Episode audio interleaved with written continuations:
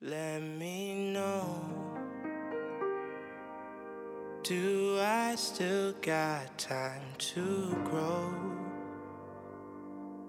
Things ain't always set in stone.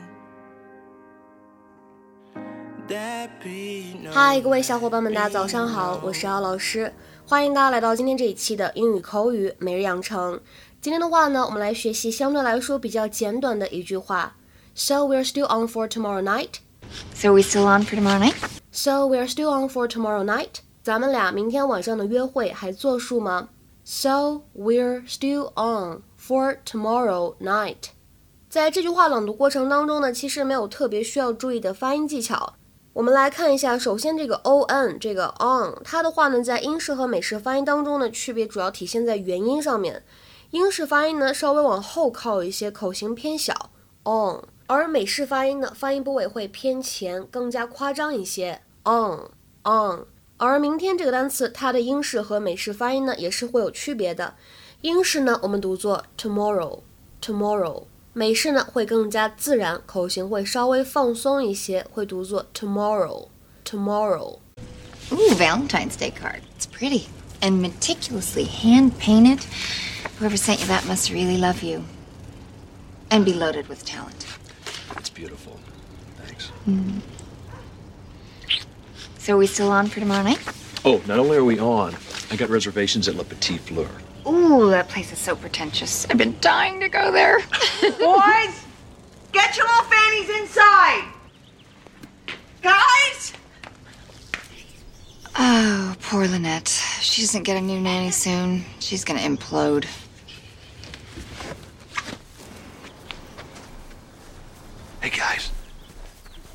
Who you hiding from? Our mom. She wants to spank us. Want you do something bad?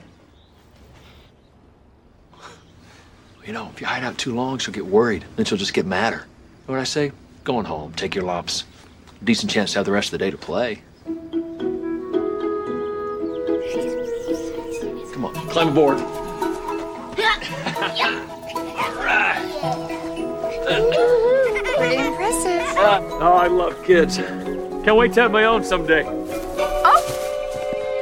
那么，其实看到我们今天标题当中说到的“什么什么还算数吗？”我们想到了在之前节目当中第三百六十二期节目，在学习《Modern Family》在学习《摩登家庭》的时候，当时呢，我们有讲过这样一句非常类似的台词，叫做 “Is the offer still good? Is the offer still good?” 就当时你说的话还算数吗？大家如果忘记了的话呢，可以往前翻一下，找到我们的第三百六十二期节目进行复习。那么今天节目当中呢，我们首先先来说一下这个关键句，这里的 on 应该如何来理解呢？其实可以理解成为按照之前的安排或者计划去做某事儿，to do something as planned or according to schedule。比如说，Are you still on to pick me up from the airport tomorrow？Are you still on to pick me up from the airport tomorrow？你明天呢还能按照原计划去机场接我吗？那么刚才视频片段当中呢，还有这样一个句子叫做 I've been dying to go there. I've been dying to go there. I've been dying to go there. 我一直超想去那儿的。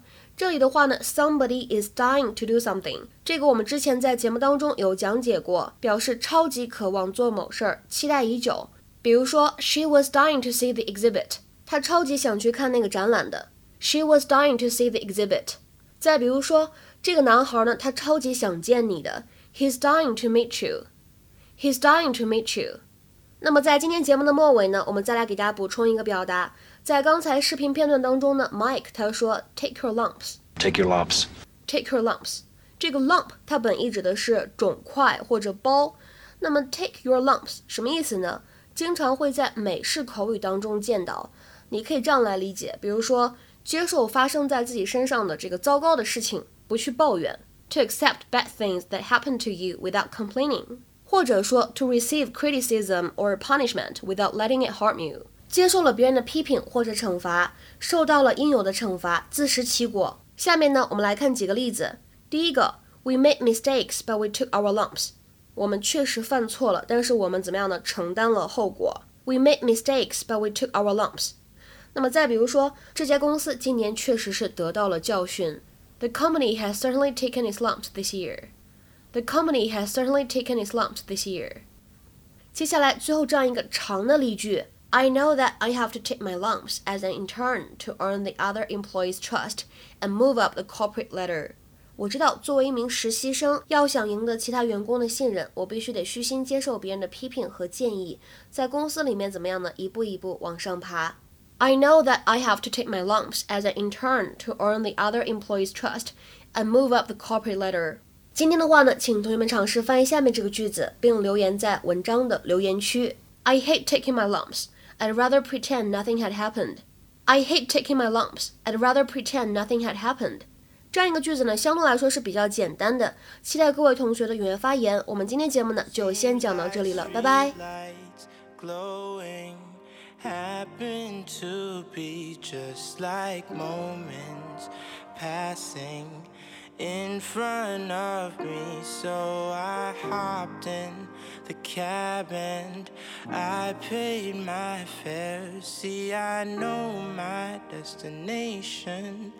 I'm just not there. All these streetlights glowing happen to be just like moments passing in front of me. So I hopped in the cabin.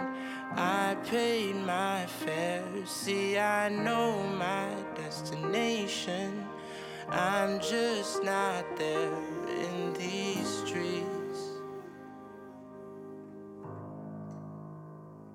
in these streets. I'm just not there in these streets. I'm just not there. Life just ain't fair.